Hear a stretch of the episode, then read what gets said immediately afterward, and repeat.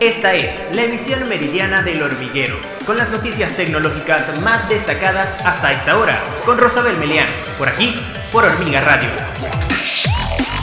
Hola, bienvenidos a una nueva emisión meridiana de El Hormiguero. Yo soy Rosabel Melián, quienes acompañan nuevamente y de inmediato las notas tecnológicas más destacadas hasta esta hora.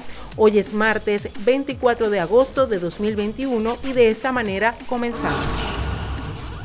Según un estudio realizado por el Operador Mundial de Puntos de Intercambio de Internet de SIX, tras el confinamiento por la COVID-19, el uso de videojuegos en línea se ha convertido en una de las primeras opciones de entretenimiento en casa, y así los resultados de una encuesta realizada a 2.500 personas españolas para conocer los hábitos de juegos online y la calidad de la conexión a Internet de la población dio como resultado 8 de cada 10 personas que lo hace de manera online. En el sector de los videojuegos, el juego online gana cada vez más peso y esto se notó sobre todo tras la irrupción del coronavirus en marzo de 2020. El confinamiento impulsó el consumo de datos provenientes de videojuegos online un 30%, tal y como lo observó The Six en su punto de intercambio de tráfico inmediato. De hecho, en la encuesta, más de la mitad de los jugadores, un 53.2%, afirma jugar más a videojuegos que antes de la pandemia y 8 de cada 10 lo hacen online. Respecto al tiempo que dedican a esta práctica, un 15% lo hace exclusivamente en Internet. Recientemente la red social Facebook ha vuelto a introducir a modo de prueba las llamadas de voz y video en su aplicación principal, una función que desde el 2014 solo podía efectuarse desde su aplicación de mensajería independiente Facebook Messenger. Desde este lunes, varios usuarios de Facebook de diferentes países, incluyendo Estados Unidos, han comenzado a ver la función de llamadas de voz y de video disponibles en la aplicación, como informó Bloomberg. Connor Haye, director de producto de Messenger, explicó que esta novedad es por el momento una prueba, pero que tiene como objetivo reducir la necesidad de que los usuarios tengan que cambiar entre la aplicación de la red social Facebook y el servicio de mensajería Messenger.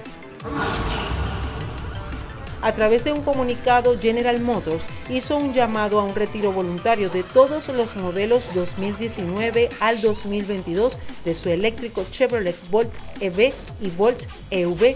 Esto por varios incendios detectados en los paquetes de baterías del vehículo eléctrico causados por defectos en las celdas LG Chem, según la empresa. General Motors nos confirmó que el retiro también aplica para los Chevrolet Volt EV y EV que se comercializan en México, además de un llamado a revisión que incluye 52 Chevrolet Volt EV del año 2020 y 32 unidades Chevrolet Volt EV 2022. Estos últimos, dado que aún están en el inventario de General Motors y serán revisados antes de que lleguen a los clientes. De acuerdo con General Motors, después de las investigaciones derivadas de los incendios que se han dado, descubrió los defectos de fabricación en ciertas celdas de batería producidas en las instalaciones de LG en su planta de Ochang en Corea. Ambas empresas ya se encuentran trabajando en conjunto para saber las causas de los defectos.